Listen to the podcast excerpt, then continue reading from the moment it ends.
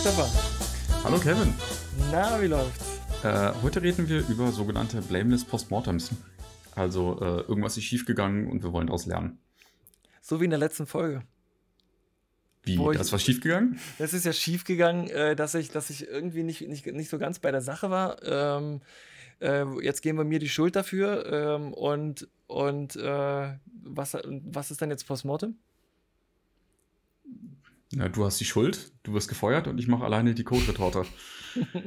ähm, nee, so machen wir es natürlich nicht. Ähm, das ist eigentlich völlig egal, wer Schuld hat oder nicht Schuld hat, sondern wir wollen einfach nur gucken, dass wir zukünftig irgendwie was anders machen, sodass das gleiche Problem nicht nochmal auftritt. Genau, also ähm, blameless heißt ja in dem Fall vorwurfslos, ist das richtig übersetzt? Ja, also ich glaube, so ganz wörtlich kriegt man es nicht übersetzt, aber. Lass es uns versuchen. Ich, ich sage vorwurfslos. Was, wo, wo bist du? Ich glaube, das geht nicht wörtlich. ähm, ich bleibe dabei. Äh, und ich glaube, es geht darum, dass ähm, sich niemand so schlecht fühlen muss, dass er dieses Gespräch nicht führen will. Also du denkst das Ganze vom, äh, vom Teilnehmer aus. Ähm, ich denke das Ganze tatsächlich eher vom Prozess aus. Also, dass, dass der Teilnehmer sich oder dass der oder die Teilnehmer sich nicht schlecht fühlen, ist, ist quasi nur ein, ist nur ein Beifang. Worum es eigentlich geht, für mich, so aus der Prozessperspektive, ist, dass man relativ schnell ähm, zu einem zu einem konstruktiven Ergebnis kommt, ohne Zeit zu verschwenden, irgendwelche ähm, irgendwelche emotionalen Dinge da zu besprechen, die da nicht hingehören. Ja, ich glaube, das, ist, das, sind, das sind hehre Ziele, worauf du hinaus willst. Ähm, aber leider, oder Gott sei Dank, sind wir Menschen ja dummer doch äh, emotionale Wesen. Und ich glaube, dass, ähm, das kann nicht jeder so gut, wie du es vielleicht kannst. Ähm, einfach zu sagen, okay, ist schiefgelaufen, Haken dran, jetzt arbeiten wir dran. Ich glaube, viele Menschen haben erstmal ein schlechtes Gewissen, äh, und wollen vielleicht ihren Fehler nicht zu, zugeben aus Angst vor Konsequenzen oder auch einfach für, aus, aus ganz vielleicht irrationalen Schuldgefühlen. Mm, und da muss man die, glaube ich, schon auch ein bisschen an die Hand nehmen und äh, ja, dieses, dieses Blameless nochmal explizit machen.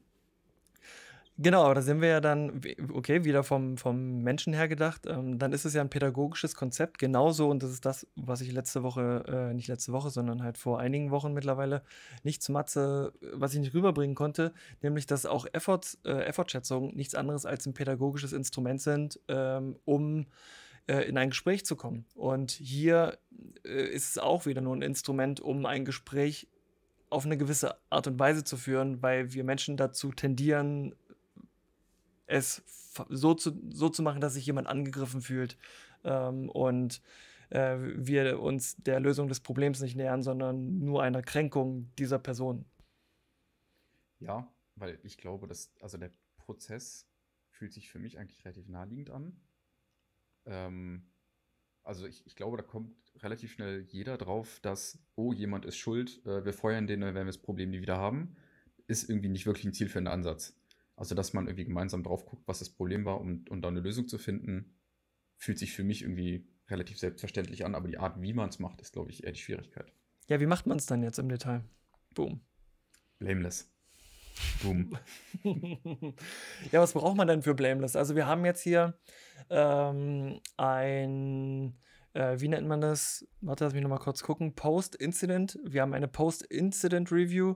Ähm, was braucht man dafür? Hast du das auf dem Schirm? Naja, du brauchst ja auf jeden Fall erstmal äh, das Was. Was ist eigentlich passiert? Und das möchtest du möglichst detailliert vorbereitet haben. Also was ist passiert? Am besten mit einer Timeline. Wann ist genau was passiert?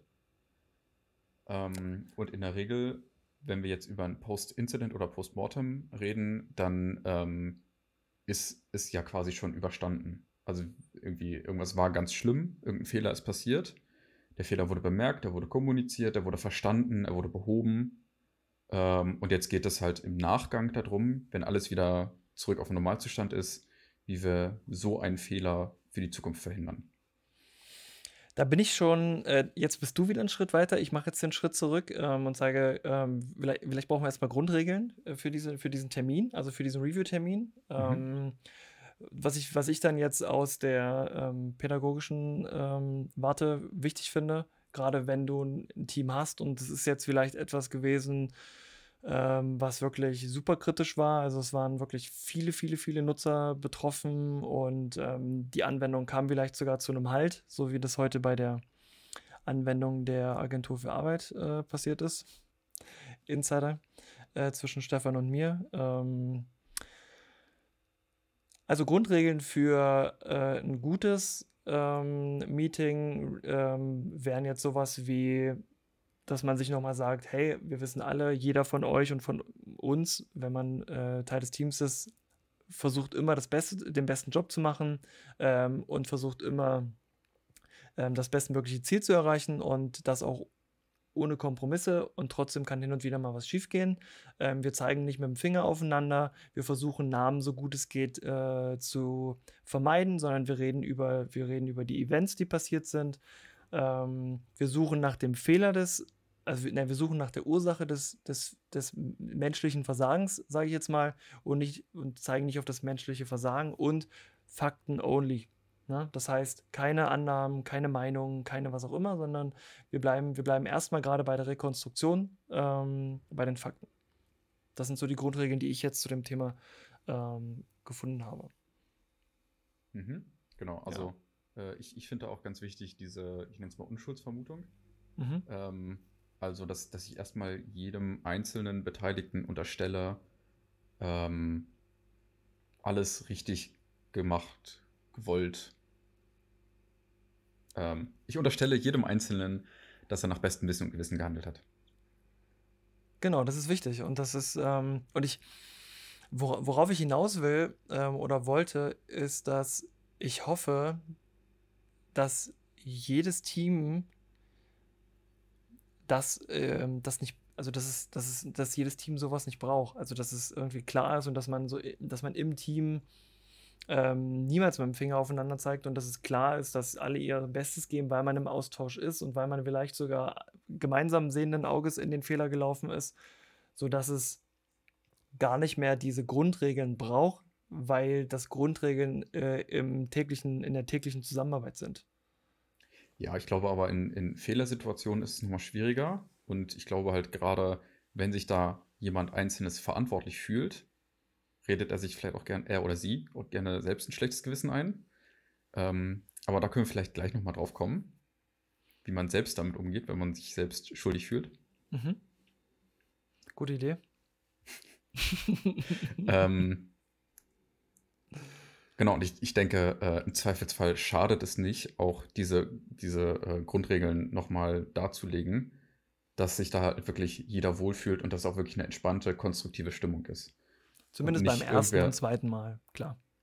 Mindestens das, aber ich, ich glaube, es schadet auch nicht, das irgendwie immer mal wieder ins Gedächtnis zu rufen, weil ich das Gefühl habe, dass, dass so die menschliche Natur leider doch irgendwie anders ist. Mhm.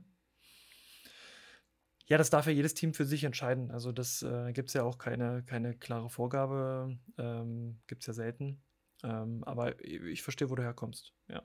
Ähm, ich habe von dem, ach so, ja, also okay, wir haben jetzt, wir haben jetzt die, die, die Regeln festgelegt, wie wir miteinander umgehen. Du hast, du hast auch was über eine Timeline gesagt, ähm, wie wir das Ganze rekonstruieren wollen.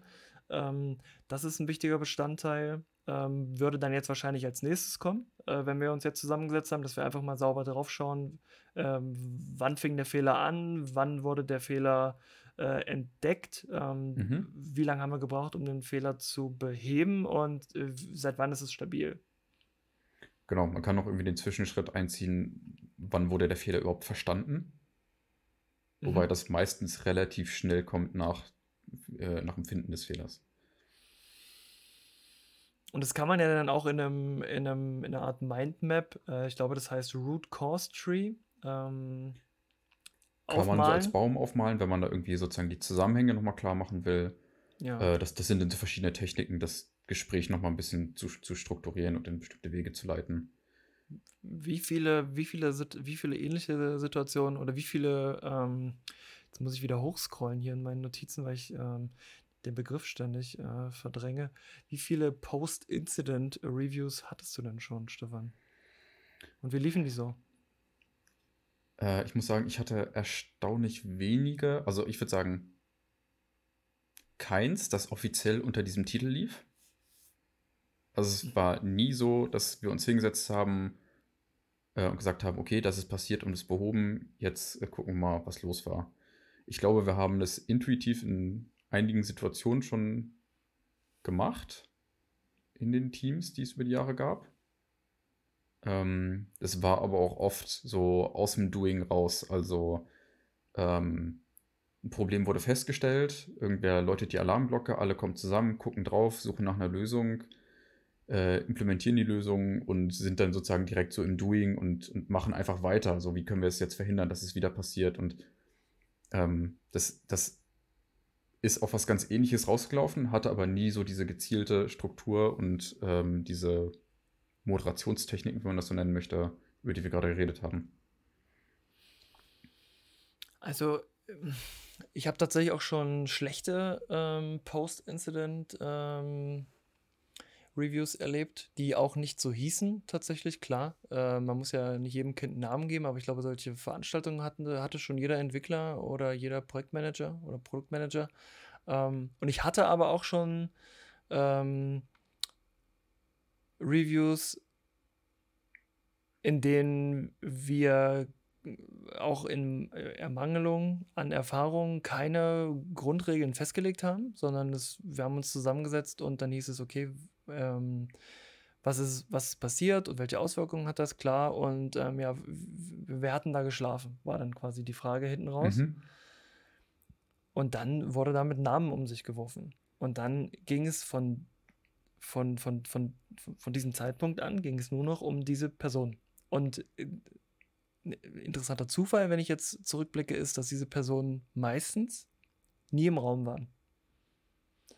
Und deswegen finde ich dieses, tatsächlich finde ich dieses Blameless Postmortem, äh, also diese Veranstaltung mit diesen Regeln und äh, mit all dem drum und dran, jetzt, heute, wo ich sie kenne, äh, auch tatsächlich sehr wertvoll. Weil ich mhm. glaube, wenn man diese, wenn das, wenn diese, wenn das Team nicht, wenn das Team grundsätzlich erstmal diese Einstellung nicht hat, Finger, Fingerpointing nicht zu machen und so, dann, ähm, weiß ich nicht, scheint das ein menschlicher Reflex zu sein. Weil, äh, weil es tatsächlich schon das ein oder andere Mal dazu kam, dass es dann wirklich nur um äh, die Wehrfrage ging und nicht mehr, ähm, wie, gehen wir damit jetzt um und wie können wir das zukünftig einfach vermeiden oder wie, wie, wie, wie sehen wir schneller, dass sowas passiert. Darum ging es dann so gut wie gar nicht mehr. Also nur noch von uns, ähm, sage ich jetzt mal, Projektleitern gesteuert. Ja, ähm, ich habe eine ähnliche Erfahrung gemacht, also dass auch irgendwie nach, nach einer Person gesucht wird und nach etwas, das diese Person falsch gemacht hat. Dann sagt man am besten noch dieser Person mal, macht das nicht nochmal und alle anderen im Raum macht ihr das auch nicht. Also es wird sozusagen immer auf diesen menschlichen Fehler hingearbeitet mhm. und dann sozusagen äh, die Lösung für die Zukunft ist, in Anführungszeichen, ähm, macht das nicht. genau. Mach, mach, mach's einfach bitte nicht nochmal. Ja. Und ähm, bei den, bei den äh, Blameless Postmortems geht es ja auch darum, dass man halt sagt, okay, ähm, ein menschlicher Fehler ähm, ist niemals zu 100% auszuschließen. Natürlich hm, also ist ja, ist ja ganz viel bei, bei, ähm, bei diesen agilen Kulturen, wenn man das so nennen kann, oder agilen Techniken. Auf Englisch klingt das immer cooler. Ja. Ähm, also in diesem agilen Umfeld ist es ja häufig der Ansatz, man sagt, wir können niemals 100% der Fehler verhindern. Deswegen sollten wir uns nicht anstrengen, möglichst wenig Fehler zu machen, sondern eher das System so aufzubauen, dass es eher gegen Fehler resistent ist.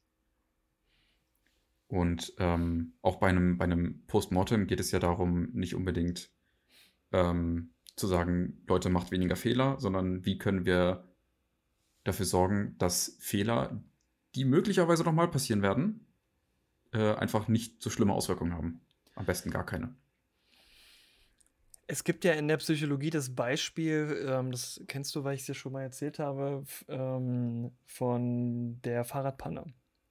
Mhm. Und dann gibt es ja diese zwei, sagen wir mal mindestens zwei, aber das, worauf ich hinaus will, da sage ich jetzt mal zwei, zwei Möglichkeiten mit dieser Fahrradpanne umzugehen. Die eine ist, dass man ähm, versucht herauszufinden, an welcher Ecke, auf welchem Weg ähm, man hätte anders fahren müssen und ob man vielleicht doch hätte irgendwie ähm, äh, ein anderes Fahrrad nehmen müssen oder äh, ob jetzt die Frau, Freundin, der Freund, ähm, die Mama, der Papa ähm, schuld daran ist, weil sie jetzt gesagt hat, dass man los muss, vielleicht lag es an der Uhrzeit ähm, und sich so in der, in der Analyse ähm, äh, verliert, dass man die Lösung des Ganzen, nämlich, okay, beim, ich muss einfach dafür sorgen, dass ich einen stadttauglichen ähm, Reifen kaufe ähm, für mein Fahrrad, der halt auch mal die ein oder andere Scherbe oder spitzen Stein aushält, ähm, dass, man, dass man diese Lösungsorientierung, und darauf will ich hinaus,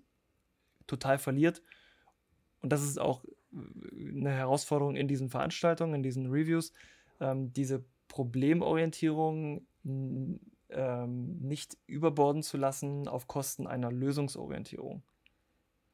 Ne? Also da, da muss es hingehen. Aber das ist das Zweite, wo, wozu der Mensch meines Erachtens nach neigt, äh, sich im Problem zu wälzen und zu wälzen und zu wälzen.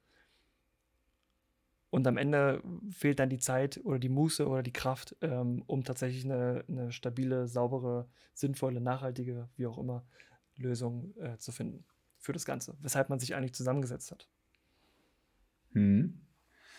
Ja, ich glaube halt, äh, gerade wenn man sich vielleicht schuldig fühlt, möchte man besonders doll das, das Problem als solches rausstellen, damit es sich nicht so schlimm anfühlt, weil es ist ja auch ein echt schweres Problem, das hätte ja jedem passieren können.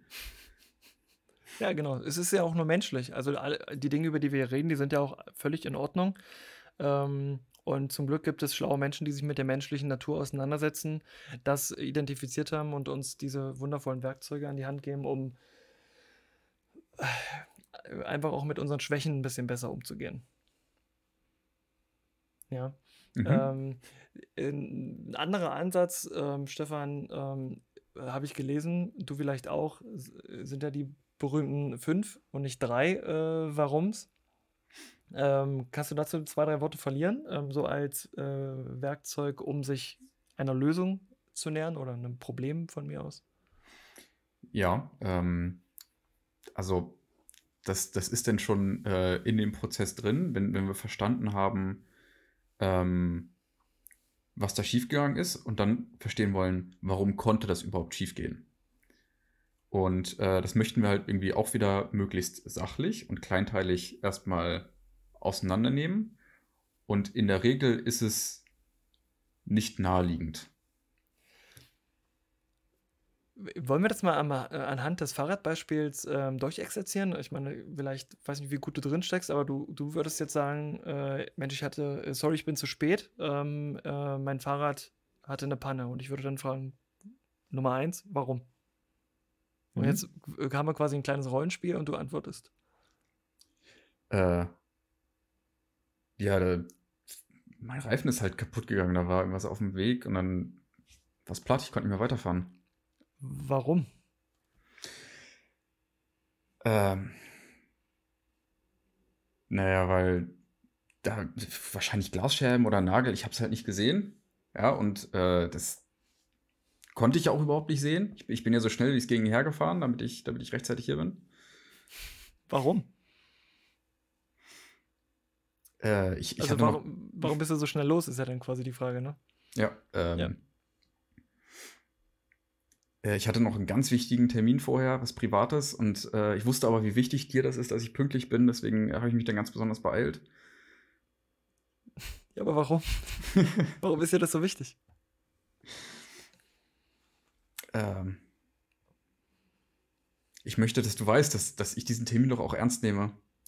Ah, witzig, jetzt drehen wir uns im Kreis. Also ja. könnte man vielleicht äh, hier abbrechen und sagen, ähm, ich, äh, ich bewerte dich nicht aufgrund deiner Pünktlichkeit. Ich weiß, dass du immer, dass du, auch wenn du nicht hier bist, ähm, quasi, dass ich mich auf dich verlassen kann und dass du, dass du da, dass du produktiv bist oder wie auch immer ähm, und Dinge im Sinne des Unternehmens machst. Deswegen stress dich nicht so, ähm, verlangsam, trag einen Helm, Ähm, guck bitte auch auf den Weg, nicht, dass du mal aus Versehen Frettchen überfährst. Das muss ja auch nicht sein. Ähm, und dann kommst du ganz gemütlich zur Arbeit und wir hätten vielleicht irgendwie, sind vielleicht am, am Kern des Ganzen und du fühlst dich dann irgendwie entspannter und besser und hast dann beim nächsten Mal keinen Platten. Weil du lockerer zur Arbeit gefahren wärst, weil, weil, weil, wir, unsere, weil wir über unsere Beziehung gesprochen haben. Gut möglich. Frage ich dich, ich kenne mich ja nicht so gut aus mit den fünf Warums. Ist das, ist das ein valides Ergebnis? Also ich fühle mich erstmal besser damit, ja. ja. Das ist schön an Rollenspielen. Sehr gut. Ähm, dass es trotzdem was mit dir macht. Stefan, lass uns doch noch mal ganz kurz zurückkommen zur Übersetzung. Ich, mich lässt das nicht los, dass du damit nicht, äh, dass du damit so unzufrieden, mit meiner Übersetzung so unzufrieden bist. Ähm, was steckt denn da für dich noch drin? Also lass uns da mal auf, ähm, lass, uns dem, lass uns da mal auf den Grund gehen. Was, was steckt da für dich noch drin bei Blameless? Also ich finde, Blameless äh, hinkt ein bisschen als Wort. Auch deswegen, ähm, weil im Zweifelsfall ja irgendjemand etwas getan hat, dass es schiefgegangen ist. Das kann man jetzt äh, in der Mangelung eines besseren Wortes, jemand ist schuld nennen. Ähm, und dann geht es ja auch darum, das als solches zu identifizieren. So, etwas ist schiefgegangen, ähm, aber es geht halt nicht darum, äh, dass diese Person sich möglichst schlecht fühlt. Das tut sie wahrscheinlich ohnehin schon. Ähm, ja, aber also äh, ich, ich, ich fühle mich da so langsam rein, tatsächlich, in das, äh, ich glaube, zu verstehen, was du meinst. Und ähm, die Wahrheit ist ja, und da muss, also man, ich finde, man muss so ehrlich zueinander sein und dieses, man, das Ding heißt ja blameless. Und äh, eigentlich sagt es, äh, trotzdem steckt da Blame drin. Also nur weil du eine Verneinung drin hast, ähm, ist, es ja, ist das Wort ja trotzdem da. Genau, also du hattest bei den, bei den Grundregeln am Anfang schon mal gesagt, irgendwie, wir wollen keine Namen nennen. Äh, ich glaube, da kommt man ehrlich gesagt nicht so ganz drum rum. Glaube ich auch nicht. Also, wenn man irgendwie äh, eine Timeline der Events aufstellt, dann kommt man irgendwann in, äh, Kevin hat den Produktivserver gelöscht. dann fällt halt der Name. Und dann wissen alle, Kevin ist schuld und du versinkst einmal am Boden aber wir ziehen dich jetzt irgendwie dafür nicht vor Gericht? Äh, Im besten Fall heißt blameless für mich, wenn ich jetzt drüber nachdenke, dass derjenige, der es verkackt hat, dass der ganz laut ruft, Leute, wartet mal ganz kurz, ich habe was verkackt. Wir müssen ganz, wir müssen sofort darüber reden. Genau. Das, glaube, das, das muss die Kultur sein. Und dann ist es nicht, weil dann geht es auch gar nicht mehr um Blame, sondern dann ist es eher ein, oh Gott sei Dank macht er den Mund auf. Lass uns mal bitte alle darauf gucken. Äh, wir haben hier gerade hier und dann gibt es hier den Endencode und äh, Problem Swarming, um mal noch so ein paar DevOps äh, ja. Fäkalien hier in die, in die Runde zu werfen. Die kannst du gerne noch mal erklären, Stefan. Ich glaube, das machen wir lieber ein andermal. ja das, darauf muss es meines Erachtens nach hinauslaufen und dann bin ich bei dir, dass Blameless schwer zu übersetzen ist. Aber ich weiß nicht, wie es als Native Speaker ist. Also ob das dann für einen Native Speaker irgendwie klar ist, wenn es Blameless heißt. Mhm. Ich glaube, ähm, die, die, diese Kultur, die du gerade beschrieben hast, die muss man ja auch erstmal schaffen. Ja. Dass jemand, ähm, also ich glaube, jeder, der einmal irgendwie in ausreichend komplexen Systemen gearbeitet hat, hat mal einen Fehler gemacht und erste Reaktion ist immer ganz kleinen Werten ducken und gucken, ob man irgendwie vertuschen kann. Ja. Und das ist ja eigentlich genau das Gegenteil von dem, was du gerade beschrieben hast, was, was der gewünschte Effekt ist. Das heißt, wir müssen, glaube ich, erstmal viel, viel Arbeit da reinstecken, äh, dafür zu sorgen, dass ich auch aufstehen und laut schreien möchte, ich habe einen Fehler gemacht. Richtig, weil was passiert, wenn du es wenn ähm, verdrängst und wenn du es versuchst zu vertuschen oder wie auch immer. Ich habe nicht lang genug als Entwickler gearbeitet, um um in diese Situation zu kommen, aber ähm, vielleicht versucht es ja auch der eine oder andere, weil er sich, weil, weil die Teamdynamik halt nicht so ist, dass, dass er sich, dass er locker zu seinem Vorgesetzten oder zu seinen Kollegen geht und sagt, Leute, ich habe hier einen riesen Bockmist gemacht. Ähm, Deswegen ist es, es, es kann halt auch zu psychischen Erkrankungen führen, ja. Also wenn du dir permanent Sorgen darüber machst, Fehler zu machen, dann macht dich das ja auch krank.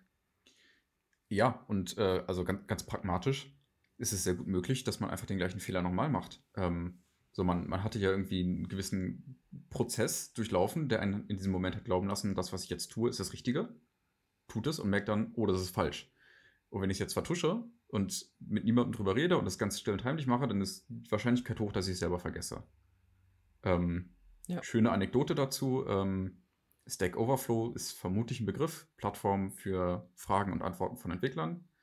Ähm, da kommt das durchaus häufiger mal vor. Ich habe das schon von vielen Leuten gehört, ähm, dass sie irgendwie ein Problem haben, suchen auf Stack Overflow, finden irgendwann eine Antwort, denken sich, ha, super, upvote und kriegen als Antwort, you cannot upvote your own post.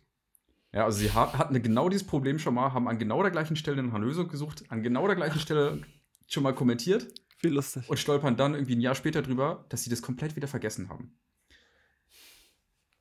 So, und, und genauso passiert es halt auch, wenn, wenn das irgendwie gerade nicht was ist, äh, dass ich mir nicht sicher bin, wie ich irgendwie ein Stück Code zu schreiben habe, sondern wenn ich einen Fehler gemacht habe, ich habe es vielleicht proben, hat niemand gemerkt, ich kann es still und heimlich unter Teppich kehren und ein Jahr später passiert es mir genauso nochmal, weil ich nicht keinen kein Mechanismus ins System eingebaut habe, der mich daran hindert. Wo du gerade bei Stack Overflow bist, ähm, ich frage mich, wie viele Entwickler, ähm, also ich frage mich, wie viele Entwickler auf Stack Overflow ihre Probleme nicht posten. Einfach nur, weil sie Sorge haben, dass jemand darunter kommentiert, sag mal, bist du völlig blind, das steht doch in der und der Doku. Äh, das kann doch meine dreijährige Tochter. Ja, ich glaube, das ist ein ganz, ganz großes Problem von Stack Overflow, dass teilweise der Umgangston genauso da ist und Ach, Leute deswegen so? das nicht nutzen. Ja, ja. Ach, was? Das ist ja furchtbar. Also die meisten Fragen werden geschlossen mit, ey, such mal ordentlich, ist ein Duplikat. Es gab, hat schon mal jemand gefragt. Leute. Okay. Ähm, aber wo wir gerade bei, ähm, bei dem Einzelnen, bei dem Einzelnen sind und wie er damit umgehen sollte, ähm, Fehler zu machen oder wie er damit umgeht, Fehler zu machen ähm, und welche Auswirkungen das hat, Fehler zu vermeiden, zwanghaft zu vermeiden, ähm, wäre das vielleicht eine gute Überleitung zu unserem Gast. Sehr gut. Zu unserem Spezialgast. Special Guest würde man auf Englisch sagen. Wir sagen aber Spezialgast. Kevin, wer ist unser Spezialgast? Das ist Alexander Lichtner. Hallo Alexander Lichtner. Äh, grüßt euch beide. Moin, moin. moin. Wie geht's dir heute? Ja, ganz gut. Ich bin äh, voller Kaffee. Und das äh, nach um, um 9 Uhr. Psst, wir, wir, wir wollten noch nicht mehr so spät aufnehmen. 9 Uhr morgens. Richtig, es ist 9 Uhr morgens und somit ist Kaffee völlig legitim. Keiner weiß es. Alex, ähm, schön, dass du unser Gast bist. Wir freuen uns ganz dolle. Ähm, ist kein einfaches Thema, ähm, aber bevor wir mit dir noch mal ein bisschen ins Detail gehen, ähm, erzähl doch einfach mal zwei, drei Sachen über dich, also wo du herkommst. Ähm, musst nicht sagen, wo du in den Kindergarten gegangen bist, mhm. aber vielleicht, was du, woran du gerade arbeitest und was du beruflich machst und was dich so umtreibt. Ja, danke, dass ich ähm, bei euch Gast sein darf ähm, und äh, freue mich zu dem Thema überhaupt äh, einen Beitrag zu leisten, weil ja, du meintest, ich wäre der Beste im Scheitern und ähm, dann fängt man auch mit seinem Vita an. Ja, ich komme eigentlich aus Kasachstan und ja, wollte Deutscher, bin mit zehn nach Deutschland gekommen und ähm, ja, die deutsche Sprache erlernt und mit Eltern natürlich ähm, mich zurechtgefunden, ähm, ja, überhaupt seinen Platz zu finden. Schule, Studium, ich habe Design studiert ähm, in Dessau, Integrated Design. Und ähm, währenddessen war ich schon selbstständig des Studiums. Und ja, nach dem Studium habe ich entschieden, selbstständig weiterzuarbeiten und äh, bin halt Fotograf, Designer und beschäftige mich seit drei Monaten mit Videos und ja, Dokumentarfilm, also mit Bewegbildern. Genau.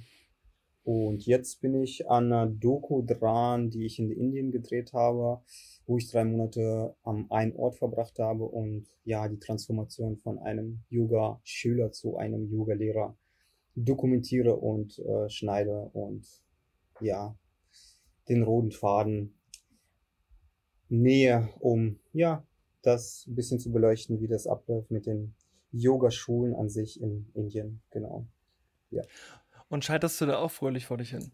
Äh, ja, das scheitere ich äh, sehr gut, weil äh, ich habe ja, wann war ich? Ich glaube, ich war Februar in Indien, drei Monate und danach habe ich jetzt nur noch zehn Minuten Film gedreht. Also zehn Minuten Film geschnitten, sage ich mal so. Das Ja. heißt, äh, ich bin noch nicht im Kern drin zu, zu dem Film gekommen, weil ich halt als Selbstständiger noch andere kleine Tätigkeiten jetzt vorgeschoben habe, die in meiner Sichtweise schneller gehen und äh, ja, auch natürlich schnell abzuarbeiten sind als dieses große Projekt, was eigentlich auch mehr Fokus braucht und mehr Tiefe und ja, eine stärkere Auseinandersetzung, wo ich ähm, alleine, sage ich mal, nicht so schnell vorankomme. Genau. Also ich wollte dich unbedingt zu dem Thema haben, weil ähm, ich glaube, als Künstler ist das weiße Blatt Papier und das Scheitern an der Inspiration ähm, und an der Arbeit Bestandteil des kreativen Prozesses.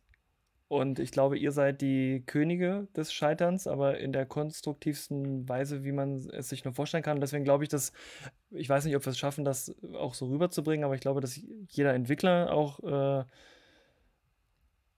ganz viel von dir und anderen äh, Künstlern äh, lernen kann. Ähm, und deswegen, ja, lass uns doch mal darüber reden, was du, was du nicht schon alles ausprobiert hast. Du hast gesagt, du hast, äh, du warst schon während des ähm, Studiums in Dessau ähm, selbstständig. Und wenn ich mich richtig erinnere, und wir kennen uns ja nun auch schon viele Jahre, dann ähm, weiß ich, klar, äh, du hast, du hast schon immer fotografiert, ähm, illustriert.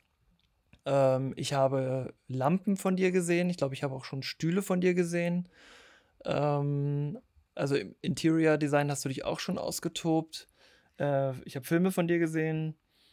Mm, ja, ich habe unheimlich viele Marketingmaterialien von dir gesehen. Ähm, Mhm. Ja. und alles baut irgendwie ja aufeinander auf. Also wie, wie, wie kommst du dazu, etwas Neues anzufangen und wie gehst du damit um, wenn du merkst, du kommst in einem Bereich vielleicht nicht so voran, wie du dir das, wie du dir das gedacht hast? Oder bei einem, ich sage jetzt mal, Produkt ähm, nicht so, wie du dir das gedacht hast?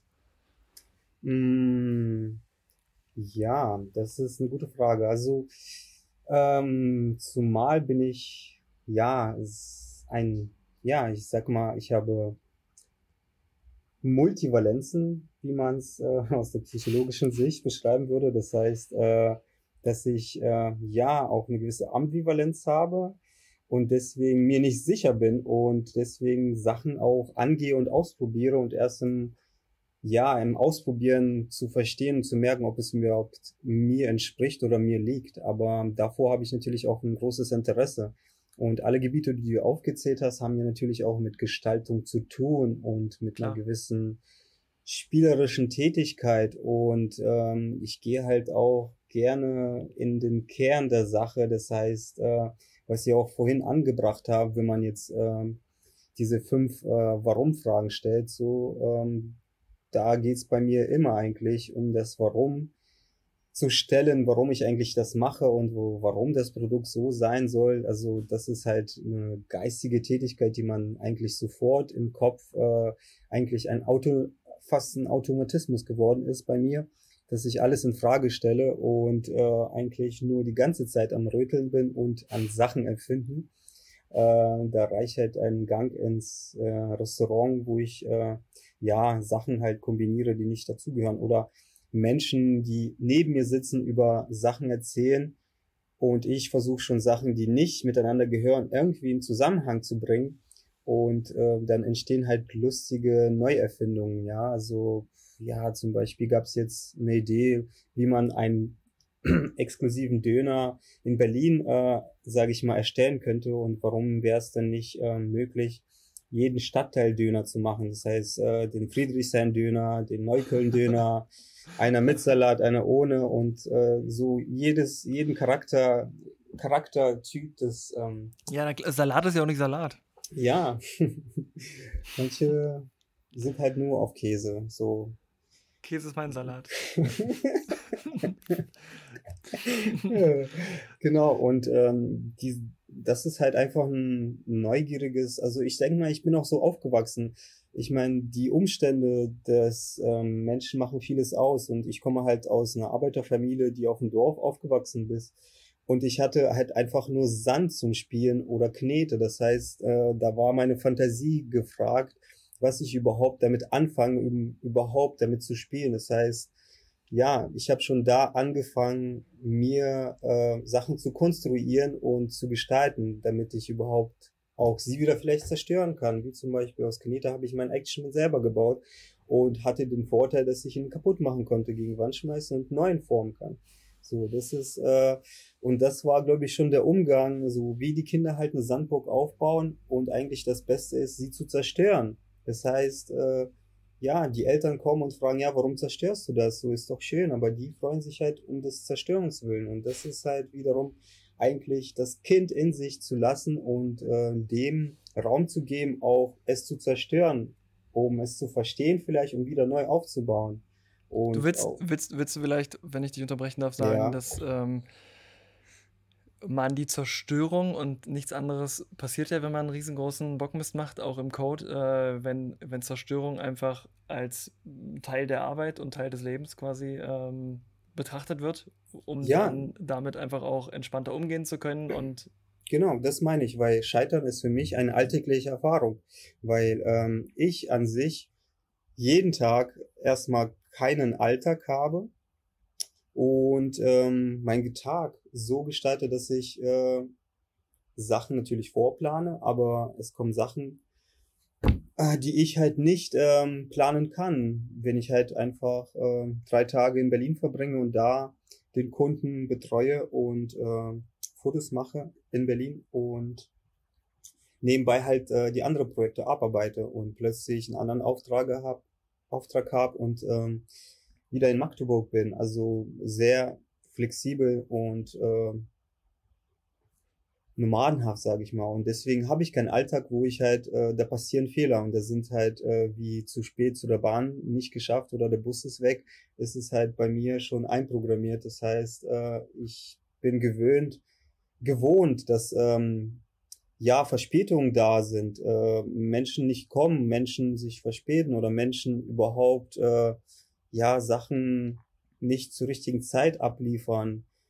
Äh, und deswegen, ja, habe ich meinen Alltag an sich agil gestaltet, dass ich halt Gott sei Dank halt drei, vier Projekte habe, in denen ich halt äh, gut parallel arbeiten kann, wo ich ähm, ja die Zeit, sage ich mal, effektiv nutzen kann und äh, nicht unbedingt, wenn ein Kunde zu spät kommt, sagt, okay, ich kann nicht, äh, dann bin ich halt stinke sauer, dass er nicht kommt. Ich setze mich in einen Café und arbeite halt in einem anderen Projekt. So. Und ich habe halt mich mit dieser Fehlerquote halt äh, dran gewöhnt und äh, verschwende nicht meine Energie halt äh, in Wut oder andere Sachen. Ähm, na, was, was ich ganz spannend finde, ist, du bist ja, du bist ja, wie man seit 2020 sagt, solo selbstständig. Seit ähm, wann? Seit diesem Jahr sagt man solo selbstständig. okay. Seit Corona. Ähm, Glaube ich zumindest. Ich habe das Wort vorher nie gehört und ich war auch jahrelang solo selbstständig, wie du weißt. ähm, da gab es ja auch die eine oder andere Überschneidung. Du, ähm, ich meine, ich, ich könnte das natürlich jetzt auch aus meiner Perspektive erzählen, aber das ist lange nicht so spannend wie, wie bei dir, weil du machst es auch deutlich länger und du machst es vor allem auch immer noch. Ähm, wenn Fehler bei dir passieren, dann kannst du ja mit dem Finger eigentlich immer nur, du kannst dich immer nur vor den Spiegel stellen und mit dem Finger auf dich selbst zeigen. Ja. Ähm, das heißt, das, das, das fällt schon mal weg. Ähm, hast du, hast du für dich irgendwie, ähm, hast du für dich Regeln etabliert, wie, wie du mit dir nicht allzu hart ins Gericht gehst, ähm, wenn ein Kunde dir ein Logo zurückgibt oder ein Flyer? Ich meine, oh, das, ist, das, ist, das ist immer situationsabhängig und menschenabhängig natürlich. Mm wie der Mensch das vermittelt. Aber dadurch, dass ich auch mit vielen ja, groben Menschen zu tun haben, die halt auch äh, manchmal keine konfliktfreie Kommunikation beherrschen und mit hier ähm, rauen Ton ansagen, äh, habe ich mich eigentlich schon dran gewöhnt. Ja, das ist halt so breit gefächert, das, das ist halt, äh, ich habe ja nicht äh, die großen äh, Firmen unter mir, also die ich halt oder über mir, dass ich die betreue, weil ich äh, solo selbstständig bin und deswegen auch Kleinunternehmen habe. Und äh, manche sind halt ja Menschen, ne? Und äh, aus verschiedenen sozialen Gebieten. Das heißt, ich müsste äh, ja, ich bin auch so, ich habe auch andere Jobs gehabt, wo ich halt auch Tellerwäscher war und ich kenne diese diese Sozialstrukturen, wo man halt auch rauer mit sich umgeht. Und ich finde das auch gar nicht schlimm, sondern es ist halt die Annahme, wie der Mensch das meint. Und ähm, die Sache ist halt, ob es konstruktiv äh, Kritik ist äh, von der anderen Seite oder nicht. Es ist halt äh, auch der Prozess eines Logos zu gestalten, ist halt auch schon sehr kompliziert und es beruht ja auch auf einer gewissen ja, Empathie oder Verständnis, weil ich kreiere ja für den Menschen ein äh, sein Gesicht, was er präsentiert und nicht alle sind sich selbst bewusst, was sie wollen. Das heißt, es halt, es geht schon tiefer in die psychologische Beratung oder Unternehmensberatung, als es äh, fast manchmal für Logo-Gestaltung ist. Deswegen ähm, habe ich da auch, sage ich mal, ich bin rigoros, dass ich sage, okay, Menschen verstehen das nicht, verstehen meine Arbeit vielleicht nicht und dann äh, bin ich damit, äh, sage ich, okay, Schluss aus, ich mache halt weiter. Es gibt halt andere Projekte, weil am Ende verliere ich Zeit, wenn ich zu viel drüber nachdenke und mich aufrege über Menschen, die das, was ich vermittle oder wie ich arbeite, nicht verstehen und ähm, mit dem nicht zufrieden sind. wenn das halt nicht klappt, dann klappt das halt nicht. Dann geht man andere Wege und weil es ist, lohnt sich nicht für mich, weil das ist, äh, ja, ich gehe damit lockerer um jetzt. Also ich bin da nicht so, ich nehme es nicht persönlich mehr. So, also ich verstehe die andere Seite auch und das hilft mir äh, auch ja. besser voranzukommen, die richtigen Menschen zu finden oder die, äh, die guten Kunden, die meine Arbeit äh, verstehen und mit mir arbeiten, so wie das Pärchen, wenn man mit ihm trifft und ich natürlich erzähle, wie ich fotografiere, damit sie auch verstehen und sehen, die arbeiten dazu, dann passt das alles. Aber wenn ich falsch kommuniziere und vorher die Menschen gar nicht verstehen, was ich mache, dann gibt es natürlich äh, Fehler und Miss Missverständnisse. Genau. Ja. Also, also habe ich, äh, also ich fasse das kurz zusammen. Ich, ich kehre jetzt mal den Stefan raus. Das klingt irgendwie obszön. Weil das das ist. Weil ich glaube, du hast was Wichtiges gesagt. Ähm, du, du sagtest, du nimmst es nicht mehr persönlich. Ja. Und das ist natürlich ein, das ist natürlich ein ellenlanger Prozess für jeden. Und ähm, ich habe mal gelernt, Kritik nimmt man immer persönlich. Egal wie viel Mühe sich der andere gibt. Deswegen ist Blameless halt auch irgendwie eine Worthülse. Ähm, weil am Ende ist es halt irgendjemand und in deinem Fall bist es halt immer du. Und es ist halt so schwer, es nicht persönlich zu. Also es, man scheitert halt im nicht persönlich nehmen. Ich glaube, man geht einfach irgendwie ein bisschen besser damit um oder es lässt es nicht mehr so sehr an sich ran, weil ich glaube, im besten Fall will man halt tatsächlich auch immer die bestmögliche Arbeit abliefern. Mhm. Und es persönlich zu nehmen, bedeutet dann eben auch irgendwie dann in der Situation gescheitert zu sein und dann auch irgendwie mit sich selbst unzufrieden zu sein und Blameless Postmortem, um jetzt mal den Bogen zu spannen, will halt hoffentlich, dass du gar nicht erst in diese Situation kommst. Mhm. Es äh, nicht mehr persönlich nehmen zu müssen, sondern dass du in eine Situation gerätst, in einem Team, das verständnisvoll ist und offen ist und du und das von Anfang an klar ist, hier geht es, hier geht es nicht um dein Versagen in Anführungszeichen, sondern hier geht es nur darum, etwas gemeinsam zu lernen aus einem Fehler, der passiert ist und zum Glück ist er passiert, vielleicht sogar. Und zum Glück hast du den Mund aufgemacht, weil wir lernen gerade was, wir beheben ihn und ähm, wenn wir es richtig machen, dann passiert er auch nicht nochmal. Und das, das ist für mich so die Quintessenz von, Post, äh, von Blameless Postmortem. Hm. Ja, das, das Stefan, ist, Stefan ist eingeschlafen. nee, ich, ich, ich grübel gerade ein bisschen. Ich finde das total spannend, weil ähm, ich das Gefühl habe, in der Situation jetzt, ähm, wenn jetzt äh, tatsächlich irgendein Kunde zu dir kommt und dich vielleicht auch ein bisschen ungehalten mal anpöbelt, ähm, ist es ja total beeindruckend, dass du es dann trotzdem schaffst, ruhig zu bleiben und zu gucken, okay, ähm, ähm,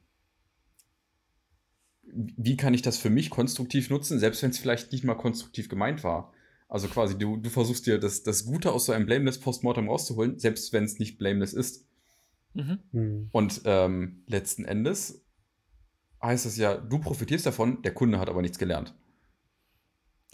Das ist ja genau das, äh, das, ist, das ist ein ganz wichtiger Punkt, weil wir schaffen, wir können natürlich in einem Team ein Setting schaffen, aber mit ähm, externen hast du dieses Setting nicht. Und wenn der ähm, gerade mies drauf ist oder enttäuscht ist, und das bestimmt auch zu Recht und ein ähm, hitziger Typ ist, dann fliegt dir das um die Ohren. Mhm.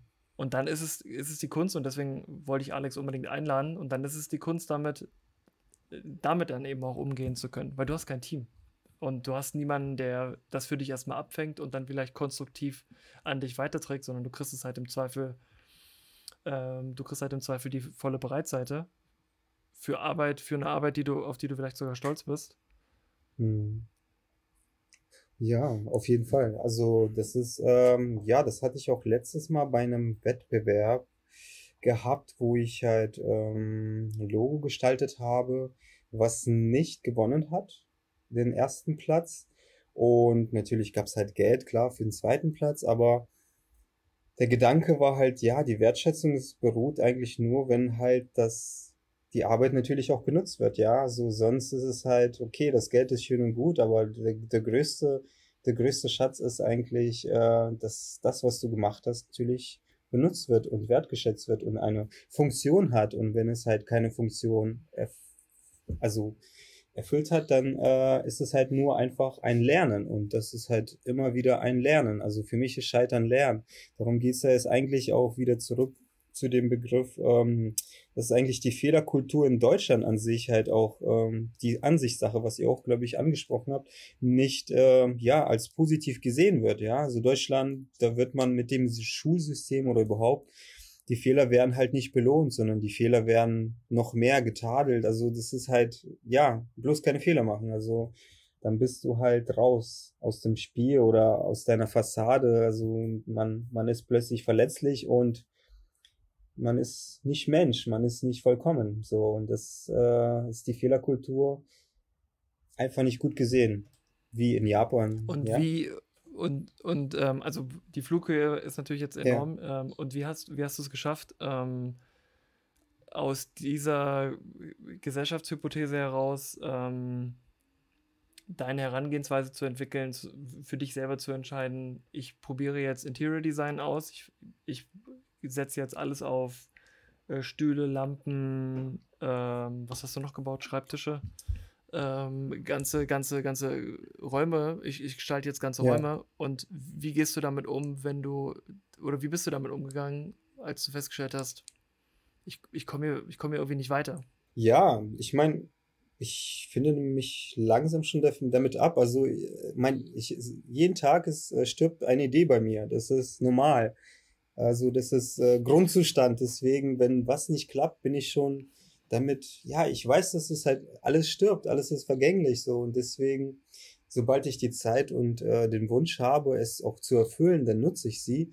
Und natürlich lerne ich darüber, weil es immer noch ein Gestaltungsraum ist. Und äh, im Endeffekt habe ich vielleicht auch gute Möbel für mich, die ich behalte, ja. so, aber ähm, es geht darum, einfach auch eine, vielleicht eine kreative Pause dadurch zu haben, um in anderen, äh, sage ich mal, in anderen Gebieten auch voranzukommen. Ja, dass man einfach raustritt aus einem gewissen Alltag. Also, dass man eigentlich die andere Übung, ich sehe es halt als Übung. Es ist halt die Ansichtssache welche Sachen man macht. Also ich will nicht unbedingt erfolgreich werden mit dieser Sache, die ich vielleicht gerade mache. Mir geht's eigentlich um das Tun und ums äh, um den Prozess. Mir geht's immer um den Prozess und äh, um daraus was zu lernen oder zu gestalten, allein das macht mich glücklich. Und wenn es halt nicht funktioniert, dann funktioniert es nicht, äh, weil. Aber du hast was gelernt. Ich habe was gelernt, auf jeden Fall. Und das kann ich halt anwenden. Und ja.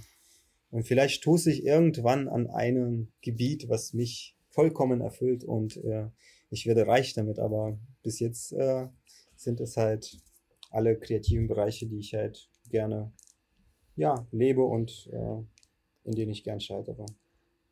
Also ich glaube, das Schlimmste, was passieren kann, ist, wenn ich das richtig verstanden habe, ist, ähm, wenn die Angst vom Scheitern so groß ist, dass du, dass du dich nicht traust, neue Dinge auszuprobieren. Und als Entwickler kann das eine neue Programmiersprache oder Technologie sein. Ähm, und als äh, Designer oder Künstler dann eben vielleicht sogar einfach mal ein anderes Feld. Und wer weiß, was du aus der aus dem Interior für die Fotografie mitgenommen hast. Ne? Und äh, ähnlich ist es ja auch bei Entwicklern. Kann Stefan vielleicht was zu sagen? ob er sich damit identifizieren kann.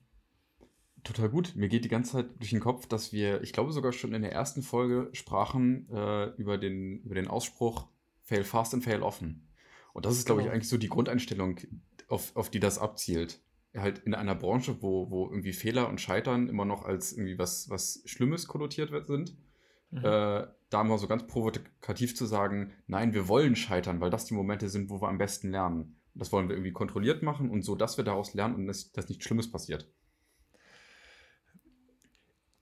Also, wenn ihr nichts dagegen habt, das macht den Podcast wahrscheinlich ganz schnell ganz doll alt, aber jetzt war doch der Bundeswarntag, oder wie hieß das? Oh Gott, Letztes. Und der ist ja gescheitert. Mhm. Und ich habe das Gefühl, alle treten jetzt auf diejenigen ein, äh, die dafür verantwortlich äh, sind oder waren. Ähm, und dabei denke ich, und ich denke mir die ganze Zeit, doch der Tag war, war ein kompletter Erfolg. Ja, genau, das, der das Tag war doch, was wir rausfinden Erfolg. wollten. Richtig, genau. Wir wissen doch jetzt, wo es wo es hapert. Ist doch großartig. Ja, was denn sonst? Dafür haben Und- wir den Office doch gemacht. Richtig, richtig. Und nicht dafür, dass wir einfach einen Eurofighter überm Strand fliegen sehen. Nein. Äh, sondern wir wollen wissen, wo die Infrastruktur äh, Mängel hat. Und das ist doch ganz wundervoll. Und das ist, und das, da stimme ich dir zu, Alex. Ich weiß nicht, ob es typisch deutsch ist. Will ich, glaube ich, gar nicht sagen, aber es ist irgendwie immer noch, äh, immer noch an der Tagesordnung, sowas dann als Niederlage zu bewerten, anstatt als großes, wichtiges äh, Learning. Und ich glaube, im nächsten Jahr läuft es deutlich besser. Das würde wahrscheinlich heute schon deutlich besser laufen. Wenige Tage später. Okay, äh, bevor wir jetzt irgendwie äh, den Rahmen noch mehr sprengen, als wir es ohnehin schon getan haben, glaube ich, können wir langsam zu einem Schluss kommen. Denke ich Das auch. war- Denke ich auch. Eine ganz wundervolle Folge. Es hat mir viel Spaß gemacht, mit euch zu philosophieren. Ja, danke, Alex, äh, dass du dabei warst. Ähm, Link zu deinem Instagram oder was die ju jungen Leute heute so im Internet äh, sich so angucken, kommt natürlich in die Shownotes. TikTok, ja. Tick, Ja. genau, äh, da, der Link zu deinem TikTok-Profil. Also danke, dass du dabei warst. Ich ähm, fand das äh, super wertvoll. Ähm, ich fand den Austausch äh, super wertvoll. Ähm, danke auch an dich, Stefan. Ähm, es war mir wieder mal ein Fest. Freue mich auch Und schon danke sehr auf die nächste natürlich auch- Interviewfolge. Und danke natürlich auch mal wieder an alle unsere Zuhörer. An alle beide. Ja, danke, dass ihr mir das Scheitern möglich gemacht, hat, äh, gemacht habt, äh, im Podcast auch mal hier, äh, auch mal ein Traum war, gemacht habt. Genau, also äh, äh, danke in die Runde. Ähm, Freue mich aufs nächste Mal. Ähm, Alex, alles Gute. Danke, danke. Äh, wir hören uns und wir lesen uns. Ähm, tschüssing. Ahoi. Bis bald wieder. Wiederhören.